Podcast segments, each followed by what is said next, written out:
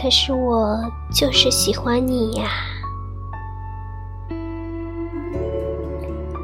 向日葵来来，住在一片花丛里，但它总是显得无精打采。大家都不知道为什么，只好劝他：“来来呀，白天要努力的进行光合作用哦。”来来却也总是低头不说话。因为来来有自己的小秘密，每天晚上，他都会独自看着月亮，用谁都听不见的声音说：“可是，我就是喜欢你呀。”